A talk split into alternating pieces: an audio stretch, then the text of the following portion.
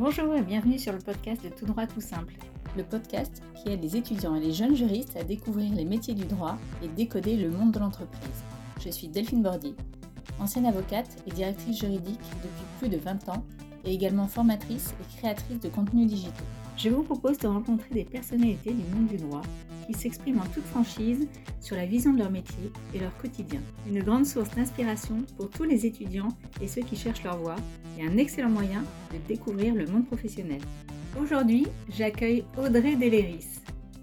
Et Audrey recrute. Elle recrute même beaucoup puisqu'elle est manager chez Fed Legal, un cabinet de conseil en recrutement dans les métiers du droit, de la fiscalité et de la compliance.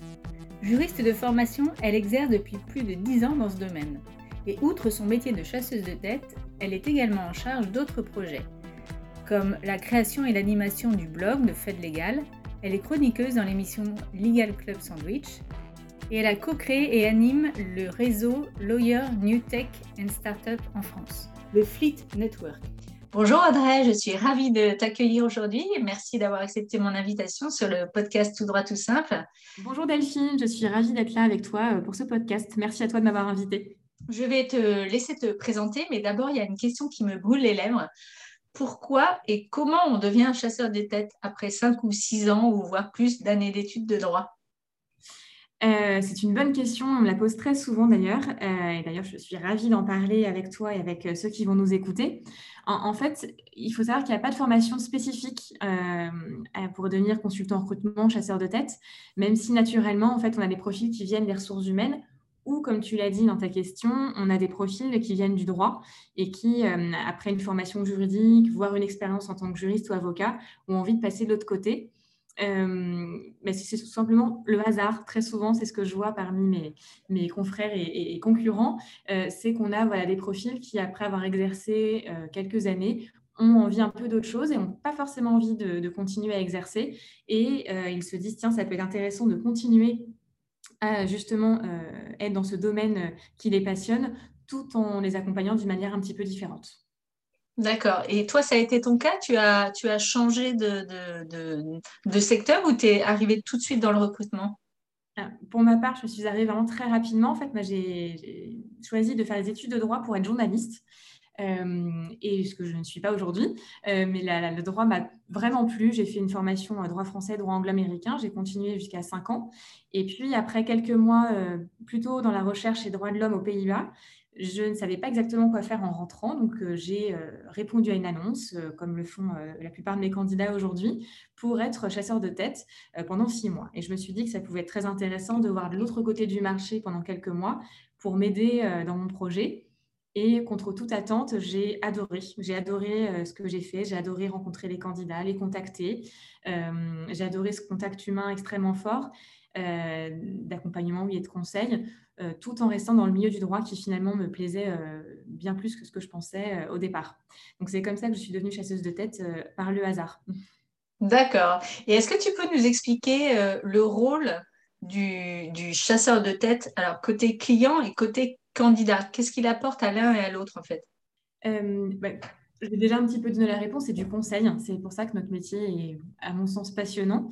Euh, côté client, la plupart du temps, en fait, ils nous mandatent euh, euh, pour, justement avoir un accompagnement. Donc, l'idée, c'est d'accompagner nos clients en amont de tout le recrutement. Donc, d'abord sur le profil recherché, l'organisation de son équipe, parce qu'on connaît aussi extrêmement bien le marché. On a vraiment une vision globale. On, a des clients extrêmement différents, des petites structures, des startups, des PME, des filiales françaises de grands groupes, des groupes du CAC 40 au niveau des holdings, des business units. Donc, toute cette diversité, diversité de, de clients euh, permet euh, d'avoir une vision globale et d'accompagner nos clients et de leur expliquer ce qui se passe sur le marché, ce qu'on trouve, ce qui est compliqué, comment ça se passe euh, ailleurs, et notamment sur la question de la rémunération. Donc, on a vraiment l'accompagnement en amont. Pendant le recrutement, on les accompagne aussi, bien évidemment, pour leur envoyer des bons profils, c'est comme pour ça qu'ils font appel à nous. Euh, mais aussi, on est là pour euh, avoir des idées que peut-être eux n'ont pas. C'est-à-dire qu'on euh, peut avoir évidemment le profil parfait qui correspond parfaitement au, cahier des charges demandé par le client. Mais on est aussi là pour proposer des candidats un peu différents, un peu les outsiders, où on se dit, tiens, ce candidat-là ou cette candidate-là, elle correspond bien, mais il manque des choses. Il va manquer des choses, mais elle a un tel potentiel, une telle personnalité que ça va le faire. Ça va le faire et, il va y avoir un bon match avec le client et avec son projet. donc ça, moi, c'est ce, que, ce que je préfère dans mon métier, c'est quand il y a ces petites idées un peu différentes qu'on peut soumettre à nos clients. Donc, on est là vraiment en conseil là-dessus. Et puis, donc, en fait, ça veut dire, ça veut dire présenter des, candidats, des candidats un peu out of the box à tes clients pour, euh, pour euh, effectivement euh, leur faire comprendre que même si on ne coche pas toutes les cases, on peut être un, candidat formidable. C'est ça en fait. Oui, alors je, te rassure, pas à chaque fois non plus, parce que sinon mes clients me diraient Maudrey, ça suffit, j'ai demandé tel candidat, il faut vraiment quand même un bon profil qui correspond bien. Mais nous, on sert à ça et, c'est le cas, je pense, voilà, de mes collaborateurs aussi, notamment chez Fed Legal, c'est que voilà, comme on rencontre beaucoup, beaucoup de candidats, on, en voit depuis des années. Moi, ça fait 12 ans que je fais ce métier-là et, mes collaborateurs euh, euh, aussi depuis très longtemps. Donc, euh, on, a nos réseaux respectifs qui nous permettent de réfléchir ensemble et parfois on se dit Ah bah tiens, tel candidat que j'ai vu, il m'a parlé de tel projet, il correspond pas parfaitement, mais je, sens que ça peut le faire. Et, ce sont des super histoires qu'on fait ensemble justement avec les candidats et les clients parce que on peut avoir des idées un peu différentes de ce à quoi ils auraient pensé en fait. Et ça, c'est super chouette quand ça arrive. Et est-ce que les, clients en général sont, sont réceptifs à ces, alors c'est pas des changements, mais à ces, à ces candidats qui sont pas, qui cochent pas forcément toutes les cases ou c'est encore compliqué? Alors, certains, oui, sont très ouverts, et dans ce cas-là, c'est absolument génial et très, euh, très facile, et d'autres, pas du tout. C'est-à-dire que euh, d'autres me disent, ah non, je recherche quelqu'un qui a besoin d'avoir exactement 7 ans d'expérience, 2 ans d'expérience dans cette matière, euh, qui vient de tel secteur d'activité. Euh, et on a beau euh, leur dire qu'il y a des gens très très bien ailleurs ou, qui peuvent apporter autre chose, certains clients sont, sont très fermés. Et dans ce cas-là, on a beau être hyper convaincant et, très, motivé, très motivé par tel ou tel profil, ça ne marche pas, ça arrive. Mmh. Et alors, évidemment, tu l'as expliqué, c'est le client qui vous, qui vous paye, en fait, qui vous donne des mandats. Mais alors, qu'est-ce que vous pouvez apporter au côté candidat? Alors, côté candidat, euh, on a un vrai rôle de conseil aussi parce qu'on les reçoit en entretien. Euh, et il est vrai que la plupart du temps, on a euh, les mandats de la part des clients, donc on doit trouver le bon profil. Mais aussi très souvent, on reçoit des candidats en entretien, on échange avec eux de manière plus globale, plus générale, sans forcément avoir de mandat en tête. L'idée, en fait, c'est vraiment de comprendre ce que le candidat souhaite. et nous, on l'accompagne en expliquant comment se passe le marché. Bah, un peu comme la même chose quand on, est, on le fait côté client, on le fait aussi côté candidat. On, leur dit, voilà, aujourd'hui, votre profil sur le marché, il vaut tant. ou sur le marché, votre profil peut évoluer vers tel ou tel, tel ou tel poste. Donc, on a un vrai rôle aussi là-dessus. et puis, on peut avoir une démarche proactive avec l'accord du candidat de se dire, je n'ai pas de mandat à vous proposer en revanche, j'ai euh, tel contact, tel client qui pourrait être intéressé euh, euh, dans l'absolu par un profil comme le vôtre. Est-ce que vous êtes d'accord pour que je positionne et que j'en parle à mon client? Et ça, c'est hyper intéressant aussi de pouvoir accompagner un candidat qui ne correspond pas forcément au mandat voilà, que j'ai, mais qui peut correspondre à un mandat que j'aurai plus tard et, d'accompagner dans sa recherche aussi plus globale. Et puis, évidemment, en entretien, on parle forcément du CV, du projet. Voilà, on est là aussi pour ça. D'accord. Et comment, comment euh, en tant que chasseur, tu analyses un parcours euh, Parce que euh, souvent, on entend souvent dire que le, le, recruteur se fait son idée sur un CV en, en 10 ou 20 secondes. Comment est-ce que tu analyses un parcours? Alors, c'est vrai que tu parles de 10 ou 20 secondes. Il y a des études qui montrent que parfois on passe que 6 secondes, ce qui est. Voilà, bon, bah, c'est encore moins.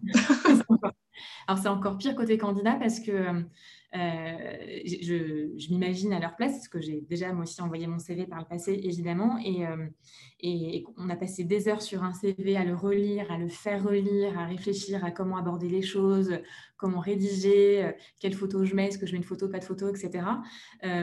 et, en fait, un recruteur le lit extrêmement vite. Donc c'est, je pense, extrêmement frustrant de se dire que ça prend très peu de temps pour un recruteur de, de pouvoir euh, étudier un CV. Donc, nous, il faut savoir en tant que recruteur, c'est qu'on a l'œil hyper aguerri, surtout quand on est euh, recruteur spécialisé. Pour ma part, ça fait euh, plus de dix ans que, que, je lis les CV, que je, rencontre des candidats, mais qui sont que dans le domaine du droit, qui est mon domaine de prédilection. et il est vrai que forcément, je, je mettrais peut-être plus de temps à lire un CV d'un commercial ou d'un directeur financier, où là, j'ai beaucoup moins de, de, connaissances et de, de profils. Euh, quand on a un profil voilà, juridique euh, devant les yeux, forcément, on va les regarder sur la présentation déjà générale. Un CV de 3 pages ou de 15 pages, surtout sur un profil junior, ça n'a aucun intérêt et pas de sens. ou au contraire, un CV extrêmement court où on n'a aucune info, ça, ça, ne suffit pas en fait. Euh, parfois, on a des, candidats qui mettent juste le nom de leur société, leur titre, et puis on ne sait pas ce qu'ils font. voilà, on a juré ce contrat, mais voilà, est-ce qu'ils analysaient, est-ce qu'ils rédigeaient, est-ce qu'il y avait une participation aux négociations, est-ce que c'était en français, en anglais, quel type de contrat? On a besoin de savoir ça, en fait, euh, quand on, lit un CV. Donc ça, c'est vraiment très important. Et puis, euh, il y a la présentation générale, mais il y a aussi évidemment toutes ces petites choses qui nous agacent un petit peu en tant que recruteur, c'est les fautes d'orthographe, les coquilles, quand ce n'est pas, pas très rigoureux.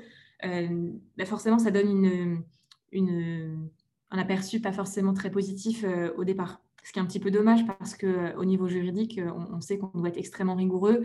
Bah, je l'ai vécu en 50 droits, c'est quand même très dur comme, étude et très long. On demande d'être voilà, très investi, très rigoureux, très précis, très synthétique et de savoir rédiger. Donc, il faut que ça puisse se refléter aussi sur un CV. Et est-ce que tu regardes un CV de la même manière selon, je sais que c'est pas, on met pas forcément son âge, mais enfin, on peut le calculer avec l'expérience. Mais selon l'âge et l'expérience, est-ce que tu as, le même regard? Est-ce que tu vas rechercher les mêmes choses? Euh, C'est une très bonne question. euh, je ne vais pas forcément garder des choses différentes, euh, mais ce que je souhaite avant tout, mais là, que ce soit un profil débutant ou un profil qui a déjà 10 ans, 15 ans, voire 20 ans d'expérience, je vais regarder est-ce que la personne utilise des mots-clés et m'explique ce qu'elle a pu faire? Euh, et ça, ça se, voit, voilà, peu importe l'expérience, avec voilà, des mots-clés, la façon dont c'est euh, euh, écrit sur le CV. et ce que j'aime bien, justement, mais là qui est valable à mon avis pour tout niveau d'expérience, c'est avoir un titre sur un CV. en fait, ce que je dis souvent aux candidats, c'est qu'il faut mâcher le travail du recruteur. donc, le fait d'avoir un titre avec, par exemple, juriste, deux ans d'expérience, contrat, français et en anglais, ça nous donne déjà un aperçu de ce que la personne sait faire et veut faire. Euh, quand on, envoie son CV à un recruteur spécialisé comme nous, voilà, chez Fed Legal, on ne fait que ça. Euh, forcément, ça va être beaucoup plus facile pour nous d'aller voir l'info et on comprend euh, ce qui peut se cacher derrière tel ou tel verbatim. Quand c'est un CV envoyé à quelqu'un des RH en entreprise, ce recruteur en interne ne va pas du tout recruter que des juristes. Donc, il faut aussi lui mâcher le travail par rapport à ça. Donc, il faut vraiment avoir ça en tête et toujours se dire à qui j'envoie mon CV, est-ce que ça va être facile pour lui ou pour elle de comprendre ce que je fais, ce que j'ai envie de faire? Et c'est assez euh, particulier parce que on se dit en fait c'est juste un PDF ou un, bout de papier, et mais en fait avec ce, document-là qui parfois et même la plupart du temps ne fait qu'une page, euh, on peut voir beaucoup de choses. Est-ce que la personne est rigoureuse? Est-ce qu'elle est synthétique? Euh, Est-ce que ça donne envie aussi d'en savoir plus? Donc hmm. ce, PDF ou ce Word ou, ou ce document papier déjà on dit long sur la personne. Et quand tu parles de titre, le titre c'est ce qu'on recherche ou c'est ce qu'on est aujourd'hui? Est-ce qu'il faut écrire poste recherché et ensuite écrire euh, ce qu'on cherche Ou est-ce que euh, le titre, c'est ce qu'on reflète, c'est notre poste actuel? Alors, plutôt le titre qu'on vise. Euh, et ça peut se refléter un peu différemment en dessous. moi, je conseille souvent d'avoir un sous-titre, par exemple, Alors, pour un profil de juriste, souvent, c'est la même chose. Quand on a deux ans, trois ans, cinq ans d'expérience, euh, en revanche, je pense à un exemple qui est assez parlant, c'est un profil avocat. Un profil avocat, euh, souvent, j'en ai beaucoup qui veulent passer côté entreprise, parce que pour ma part, je, ne travaille que pour des entreprises chez Fed Legal.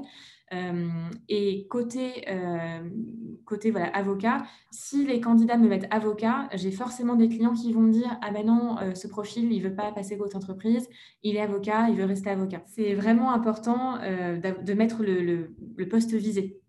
Donc, euh, Et par exemple, si la personne a deux ans d'expérience ou dix ans d'expérience en contrat IT, euh, NTIC, et ben là, en fait, c'est bien de mettre juriste euh, avec deux ans d'expérience en contrat NTIC, par exemple. Il faut vraiment mâcher le travail des recruteurs. faut penser à, faut penser, bah, ça me fait penser au legal design, justement, qui est une matière dont on entend parler énormément. Il faut penser à, à, penser le droit, mais avec le destinataire final.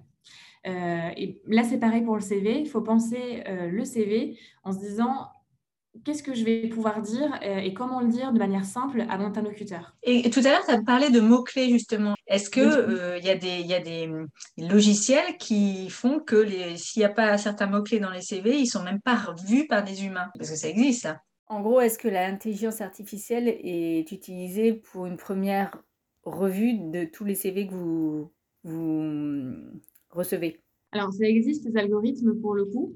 Euh, oui, ça existe dans certains cabinets de recrutement, on a des entreprises qui font ça. Euh, chez nous, euh, on ne fait pas du tout ça. On a un outil qui s'appelle Alfed, ce qu'on a Fed comme Fed légal. Donc, Alfed, c'est notre outil en interne, qui en fait screen tous les CV pour les enregistrer automatiquement quand quelqu'un postule. En revanche, nous, on regarde tous les CV qu'on reçoit, on les regarde on Malheureusement, on ne peut pas répondre à tout le monde, parce que ça, ce serait génial de pouvoir le faire, euh, de dire que non, ça ne correspond pas, euh, ou, euh, ou, pouvoir rencontrer même les gens qui ne correspondent pas à l'instant T à un mandat qu'on a. Autant que possible, on en rencontre, dans un cas plus général, comme, comme j'expliquais tout à l'heure. Mais en tout cas, on regarde tous les CV qu'on reçoit, parce que on a un métier extrêmement humain et ça passe aussi par la lecture de CV, à mon sens.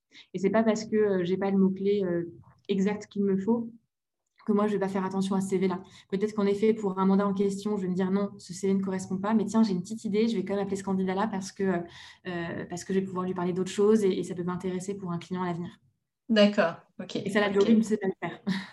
Oui, bah oui, mais c'est aussi euh, voilà, c'est aussi l'intérêt de passer par euh, par par vous et, et, des recruteurs, des chasseurs très euh, un spécialisé et deux qui sont vraiment dans le métier pour euh, analyser euh, chaque CV et l'humain qu'il y a derrière en fait. Et quel est, quel est d'après toi le, rôle d'un profil LinkedIn? Alors même, je parle tout âge là, même pour un junior, est-ce qu'un profil LinkedIn est quelque chose qu'il faut avoir aujourd'hui? Oui, il faut avoir à n'importe quel niveau de seniorité, ça, ça c'est un grand oui. je pense que c'est primordial d'en avoir un oui, qu'on soit directeur juridique, qu'on vienne juste d'être diplômé ou, qu'on soit en, prévision d'avoir justement ce diplôme de, droit, euh, il faut l'avoir, c'est vraiment une vitrine euh, pour, pour, pour, un profil euh, et c'est vraiment très important. Et ça ne veut pas forcément dire qu'on est en recherche. Alors, si c'est un profil débutant, il y a de grandes chances qu'on soit en recherche, donc c'est d'autant plus important d'en avoir un, un profil LinkedIn. Mais ça, c'est des candidats qui me disent ça parfois en me disant oui, j'ai pas de profil, mais j'ai peur que mes employeurs pensent que je recherche, etc. Euh, et c'est pas forcément vrai en fait, parce qu'il y a ce côté recherche, mais il y a aussi ce côté euh, animation de réseau en fait. Euh, et aujourd'hui, le réseau, c'est primordial. C'est primordial de pouvoir de pouvoir justement animer un réseau, ça passe par le profil LinkedIn. Parce que c'est plus facile après de rester en contact avec ses maîtres de stage, avec ses collègues de stage, avec ses managers, même ses professeurs, pour avoir des recommandations. Et ça, le profil LinkedIn, c'est vraiment très important pour ça. Et puis, au fur et à mesure, il se construit avec la carrière. Euh, donc avec euh, le réseau qui, qui, devient de plus en plus qualifié, de plus en plus important. Et puis, ça permet aussi d'animer son profil avec, euh, avec, différentes choses. Donc, il faut savoir que ce n'est pas un CV, en fait. Le profil LinkedIn, c'est quelque chose qui est complémentaire. On y met aussi l'essentiel avec des, mots-clés, encore une fois. C'est-à-dire que on rédige pas, on, met ses compétences clés ensuite qu'on peut rajouter. Euh, euh, et il y a ce côté réseau qui est, qui est hyper important aujourd'hui. Et petit point, je fais un focus sur la, photo, que ce soit sur le CV ou LinkedIn, il faut qu'elle reste pro quand même. On entend parler à chaque fois, mais c'est vraiment important. on reçoit trop de CV avec le papier peint des 70 de la grande tante derrière ou de photos de mariage. donc, ça doit rester pro. On n'est pas obligé non plus d'avoir de, l'air trop sérieux, un visage fermé, il faut qu'on ait l'air quand même sympa. Euh, on, peut, a le droit de sourire, encore heureux, c'est pas une photo de pièce d'identité, euh, mais il faut que ça reste pro. Et euh, petite anecdote que j'aime bien raconter pour ceux qui m'ont rencontré, je pense que, voilà, j'ai dû le dire parce que j'adore le répéter à, chaque fois, mais il m'est arrivé une fois en fait de recevoir une candidate qui en fait ne ressemblait pas du tout à sa photo. Euh, donc là, ça ne vaut pas forcément pour les profils débutants qui, en général, n'ont pas trop vieilli entre le CV et, le moment où on les rencontre. Mais j'ai des candidats, et notamment cette candidate qui me restera, je pense, toujours en tête, qui, en fait, euh, avait mis sa photo d'il y, a 15 ans. Euh, et qui se ressemblait un peu, mais, mais les années étaient passées et je n'ai pas reconnu quand je suis allée chercher en fait avant l'entretien. Donc il ah faut qu'on se ressemble, c'est important. Ouais, il faut quand même reconnaître les gens sur la photo, quoi. Exactement, oui, oui. Et quelles sont, d'après toi, les, les, erreurs qui sont vraiment impardonnables face à un recruteur euh, lors d'un entretien, euh, qui soit euh, en présentiel, en distanciel Quelles sont les erreurs qu'il ne faut vraiment pas commettre quand on va voir un, recruteur? Alors, il n'y a pas forcément d'erreur sur le discours, à mon sens. Il faut faut être professionnel. Ça, par contre, c'est quand même important. C'est euh, vraiment très important, c'est sur la forme. Voilà, il faut rester professionnel dans son langage, euh, même si ça peut être détendu. Euh, ça, c'est important. Il faut être préparé.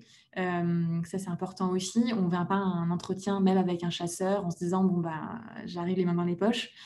donc, on reste pro, que ce soit en visio, que ce soit en entretien physique. Parce que c'est une bonne nouvelle. On reprend les entretiens physiques face à face, qui est quand même vraiment formidable. Ah oui, ça c'est bien ça. C'est mm. très très bien. Euh, très bien pour les candidats, même si on est masqué, ça reste quand même, euh, je pense, beaucoup plus euh, sympathique de se voir en vrai. Il y a des choses qui se passent par la gestuelle qu'on perçoit moins en visio. Donc la visio, c'est vraiment très très bien. je continue à le faire pour plein de raisons avec des clients, des candidats, mais quand on peut, euh, c'est bien de, se voir en vrai. Donc, que ce soit en visio ou que ce soit en entretien physique, on reste pro. Donc, euh, euh, on reste bien habillé, avec une veste si possible, voilà, avec un fond neutre quand c'est en visio. ça, c'est vraiment important. Il ne faut pas qu'on ait l'air de, de d'avoir un candidat qui, quand c'est en visio, euh, qui vient de se lever le matin. Ça, c'est pas possible. Enfin, moi, j'ai déjà eu, que ce en visio et même en vrai d'ailleurs, en physique, des candidats qui n'étaient pas préparés, même physiquement, en fait, à un entretien. C'est la première euh, chose qu'on voit. Donc, euh, on reste professionnel. Euh, donc ça, c'est important. Euh, après, sur le discours, euh, le chasseur, c'est un peu différent du recruteur interne parce qu'un RH en interne va forcément tester la personne, savoir si elle matche bien avec le, poste, poser des questions très techniques, les trois qualités, trois défauts, etc. Ça vient très souvent. Je pense qu'avec un entretien avec un chasseur, et c'est mon cas quand je rencontre des candidats, moi, ce que j'ai besoin de savoir, c'est ce que la personne, elle a fait, qu'elle n'a pas fait, ce qu'elle fait aujourd'hui et ce qu'elle souhaite faire. C'est ça vraiment le plus important. Parce que euh, je ne suis pas là pour tester en fait si la personne, euh, elle fait euh, forcément bien les choses. Alors oui, parce que mon client attend ça de moi, mais les candidats, j'ai besoin de savoir, voilà, s'ils me disent j'ai fait du des sociétés, mais pas du tout de M&A, j'ai pas envie d'un candidat qui me dit si, si, j'ai géré des fusions-acquisitions, alors que je sais qu'à un an et demi, deux ans d'expérience, la personne n'a pas pu gérer les due diligence et jusqu'à l'acquisition d'une société, c'est pas possible en fait. donc ça, il faut vraiment être sincère par rapport à, ce qu'on sait faire et, pas faire. Parce que moi, mon rôle, c'est vraiment de comprendre est-ce que la personne sait faire telle ou telle chose? Est-ce qu'elle matchera avec le mandat que j'ai en question? Est-ce que j'ai pas une autre idée? Ouais. Ça, c'est important. Donc vraiment être, être très honnête. C'est un vrai échange. Euh, notamment sur l'anglais aussi. J'ai parfois trop de mauvaises surprises pour le coup, euh, où j'ai des candidats qui me disent oui, j'ai un anglais courant, et puis euh, quand là, là, pour le coup, je les teste parce que mon client veut absolument que, je teste aussi ces sujets-là. forcément, si la personne ne sait pas aligner trois mots, bah, c'est dommage parce que je préfère que le candidat qui me dise bah, je, je, travaille un petit peu à, l'oral, à l'écrit, pardon. par contre, à l'oral, c'est un peu plus difficile pour moi. Là, on parle ensemble et puis après, moi, je leur dis, bah, pour ce poste-là, ça va aller, l'anglais sera suffisant. Pour un autre poste, ça va, être, ça va manquer un peu de fluidité. Donc, il euh, faut vraiment qu'on soit sincère, euh, je pense, pour euh, qu'il y ait un bon match. Ça, c'est vraiment important. Et est-ce que justement, alors tu parles de sincérité, est-ce que vous êtes là aussi pour, pour chercher un peu s'il y a des, des, mensonges dans le CV, s'il y a des trous Je pense par exemple, est-ce que vous vérifiez les, les, les diplômes. Euh, euh, je pense à ça parce que moi, quand j'ai travaillé en Angleterre, j'avais déjà beaucoup d'expérience, mais il y avait un process très, très, très euh, formalisé dans, dans l'entreprise où j'étais et, ils ont vérifié chaque diplôme que j'avais, chaque, ça a été vraiment très, très pointu comme démarche. C'est vérifier et ce que je préfère faire avant tout, c'est les références. Euh, parce que je trouve que c'est encore plus parlant euh, pour le coup. Euh, et ça, les, clients sont très demandeurs de ça, mes clients, mes sociétés pour lesquelles je, recrute. et ça, c'est un point important à savoir d'ailleurs pour côté candidat, surtout quand on débute, c'est que c'est toujours important d'avoir des références. Donc, idéalement, rester en contact avec vos maîtres de stage. c'est autant que possible. Alors, c'est compliqué quand on a fait qu'un stage, mais c'est bien d'avoir euh, voilà, le maître de stage qui peut, euh, qui peut être référent ou un opérationnel aussi, si vous avez bien travaillé quelqu'un, je ne sais pas, du marketing. Ou, euh, c'est toujours bien d'avoir préparé ça en amont. Et il faut savoir aussi qu'un recruteur, qu'il soit chasseur ou un recruteur interne à une entreprise, ne peut pas en fait appeler un référent sans votre accord. Donc ça, c'est vraiment important. Légalement, on n'a pas droit. Oui, ça c'est donc forcément le candidat est prévenu. Euh, oui, alors je sais très bien que j'ai des clients qui, et ça je, suis très transparente et honnête là-dessus aussi, c'est que je sais que j'ai des clients qui, euh, euh, qui le font sans l'accord du candidat. Et moi je suis obligée de les rappeler à l'ordre en disant non, non, non, on a besoin du, de l'accord du candidat. Et mon client, ce qui m'a rétorqué, je me souviens, ça arrivé à très longtemps, je lui ai dit non, non, il n'y a vraiment pas le droit de, faire ça. Et, et, dans ce cas-là, il faut demander l'accord du candidat. Il avait peur en fait que la candidate en question lui donne que les bonnes références. Euh, sauf que bah, en... général, on va pas donner des mauvaises, oui.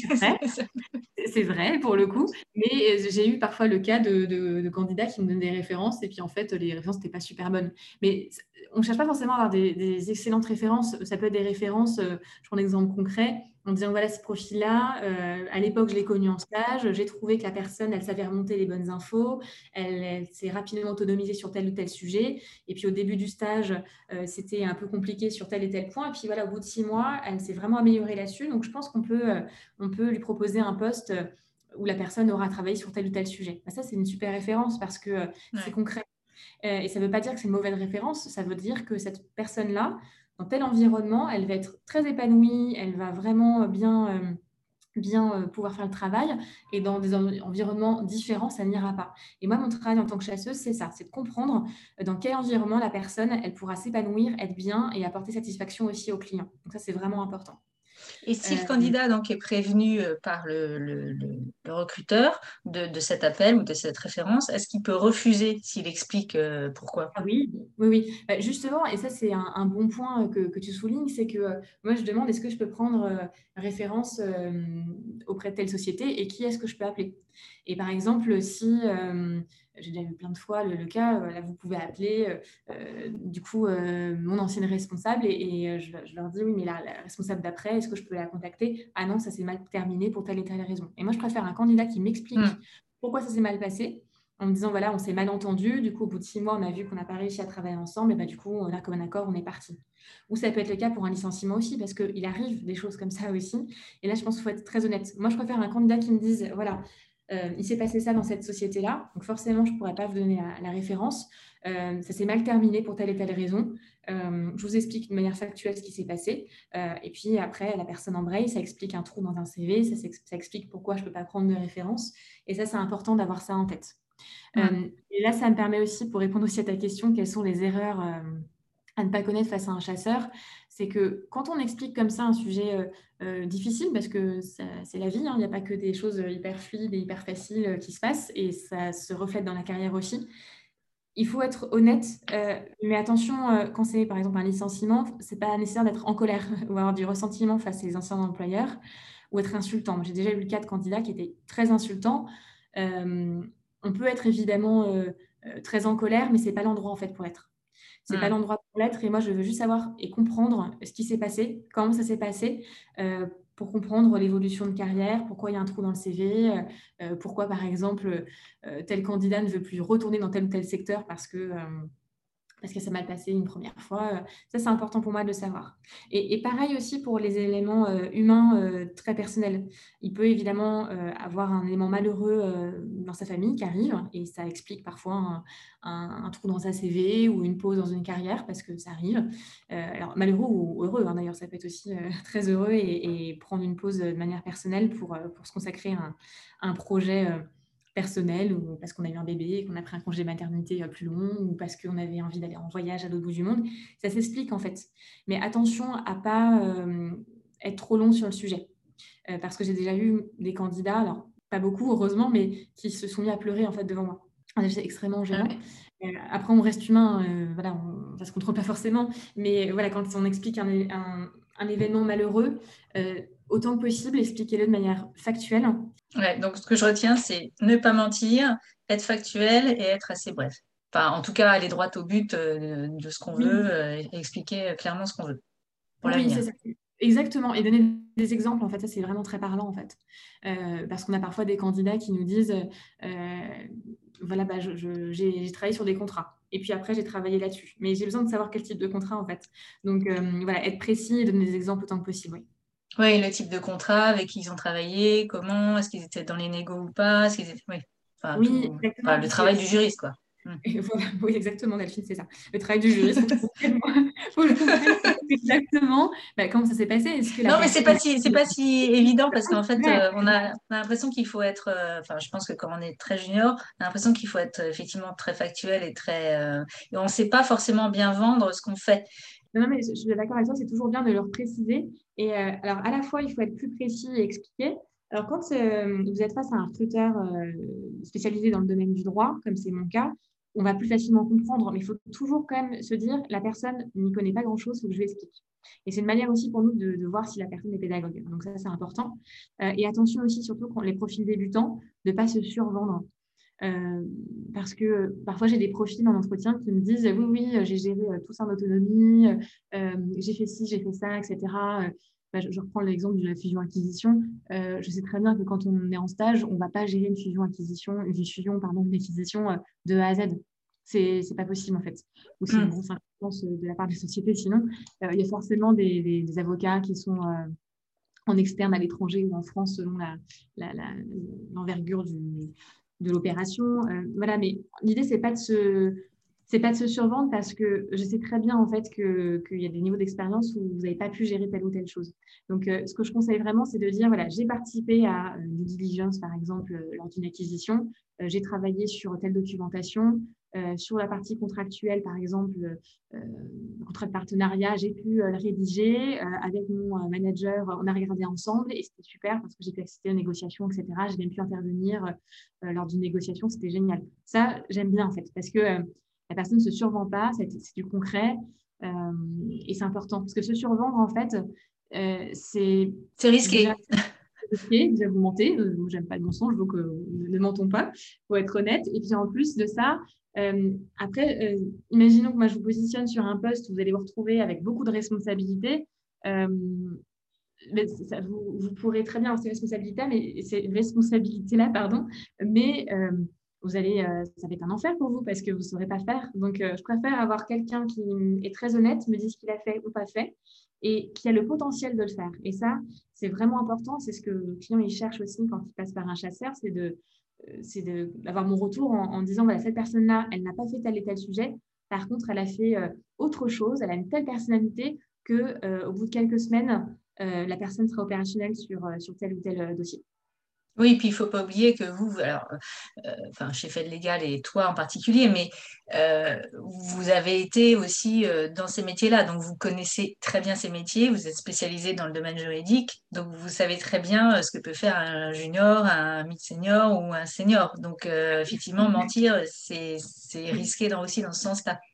Oui, exactement. Je sais très bien qu'en ayant fait 50 droits, on n'est pas capable de faire c'est malheureux à dire, mais grand chose en fait. Je suis désolée, c'est un peu provocateur ce que je dis, mais au bout de cinq ans de droit, euh, en fait, on a appris à réfléchir, on a appris à chercher. Il y a eu des stages qui ont été euh, plus ou moins euh, formateurs. On a appris à faire certaines choses, mais c'est après qu'on apprend sur le terrain. Et, et, on arrive, grâce à des stages, déjà à avoir pas mal de choses, mais on ne sait pas tout faire en ayant cinq ans de droit, en fait.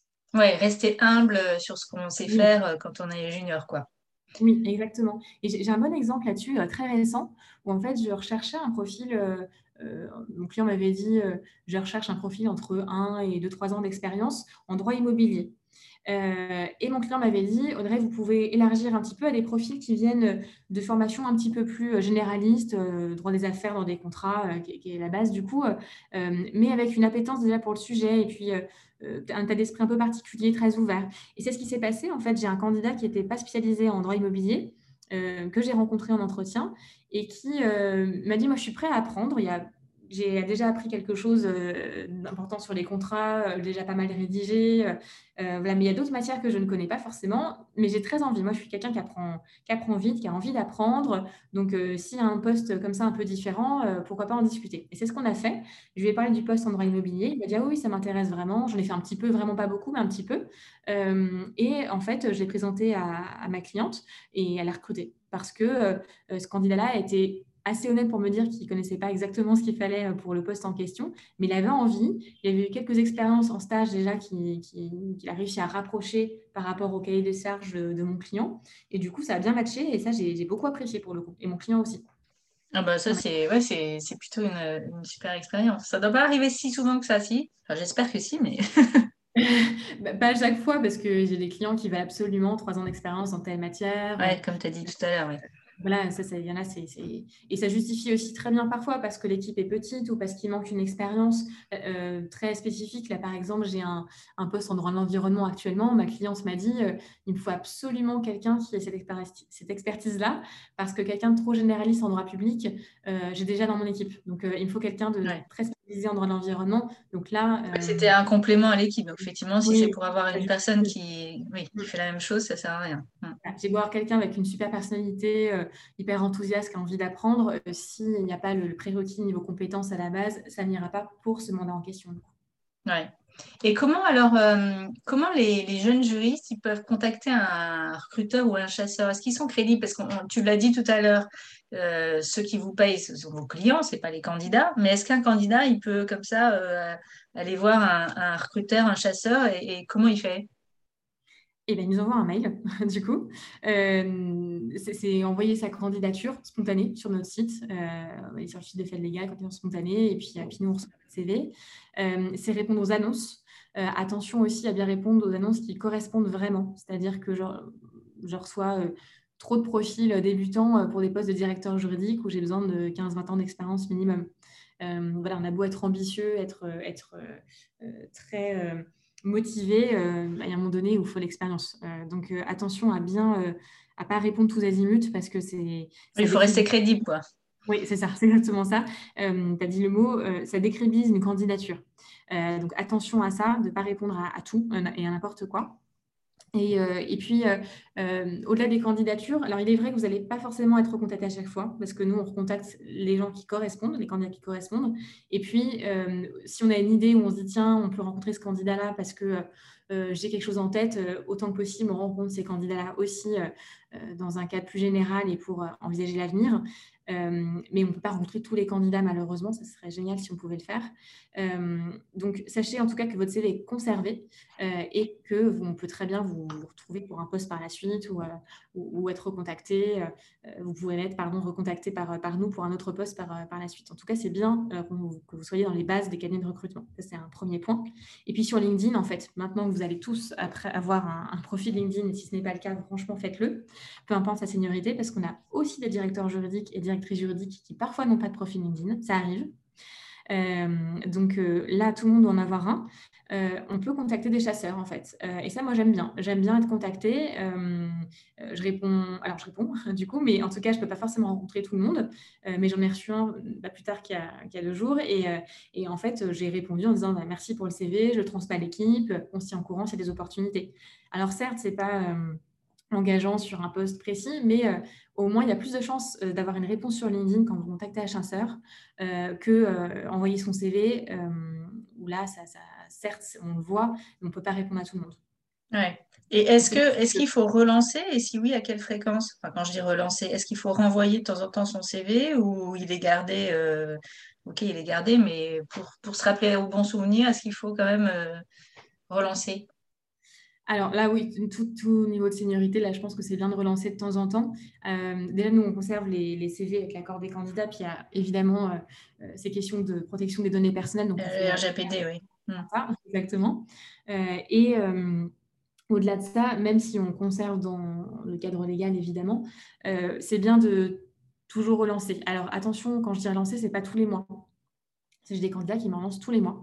Euh, euh, c'est un petit peu trop, du coup. Euh, donc, c'est bien de relancer tous les trois à six mois avec le CV à jour. voilà, ça, j'aime bien pour le coup par mail. on me dit voilà, bonjour Audrey, voici mon CV à jour. voilà où j'en suis. J'ai effectué tel, tel, expert, tel, tel poste, pour le coup, telle mission, pardon, ou tel stage. voilà mon CV à jour. Je reste à votre disposition pour en parler. Ça, j'aime bien parce que moi, ça me permet de de mettre à jour les profils, ça permet d'avoir une prise de contact. Et puis, euh, parfois, j'ai eu des mandats et je me dis, ah bah tiens, j'avais pas pensé à ce profil-là. Euh, oui, bah, puis ça revient, euh, ça revient dans ton boîte mail ou, et, paf, tu penses à ce moment-là. Voilà, donc c'est bien de donner des nouvelles, mais attention de manière un peu mesurée et pas, pas de manière trop, trop insistante non plus. Voilà. Ouais, il ne faut pas être poussif non plus. Quoi. Donc... oui. Est-ce que tu peux nous dire euh, aujourd'hui, enfin on est en septembre 2021, quels sont les métiers du droit qui ont le vent un peu en poupe là? Alors, euh, ce qu'on voit pas mal en ce moment, euh, c'est des juristes contrats. on a toujours des juristes contrats à recruter, et notamment des juristes en contrat IT. ça, on en a pas mal, parce qu'on recrute pas uniquement pour, pour des startups, on a pas mal de mandats pour des startups pour le coup. Euh, et euh, en fait, c'est spécifique aussi parce que j'ai co-créé, en fait, cofondé le, réseau Fleet Network pour French, Lawyers in Tech, un réseau juristes dans la tech. Euh, et, du coup, je travaille beaucoup aussi pour des, startups dans ce cadre-là. Donc là, on recrute beaucoup de, de, de juristes contrat IT notamment pour eux, mais aussi pour les très grands groupes d'ailleurs qui recherchent euh, ces profils-là, donc avec une coloration euh, digitale, euh, NTIC. Et puis on nous demande aussi pas mal de profils en compliance et protection des données personnelles. ça, c'est quelque chose qui est assez récurrent en ce moment. point très positif aussi, c'est qu'on nous demande pas mal de choses en fusion-acquisition, en M&A, donc là des profils un peu plus expérimentés. Euh, et ça, ça se revient pas mal sur le marché, ce qui est très bien. Et des nouvelles fonctions comme LegalOps, pour le coup, on commence à en avoir euh, euh, quelques, quelques mandats là-dessus, même si ce n'est pas encore très développé. Et des profils comme ça, un petit peu hybrides de Legal Operations ou, ou, voilà, DPO, Compliance Officer, c'est des choses qu'on voit pas mal, pas mal en ce moment.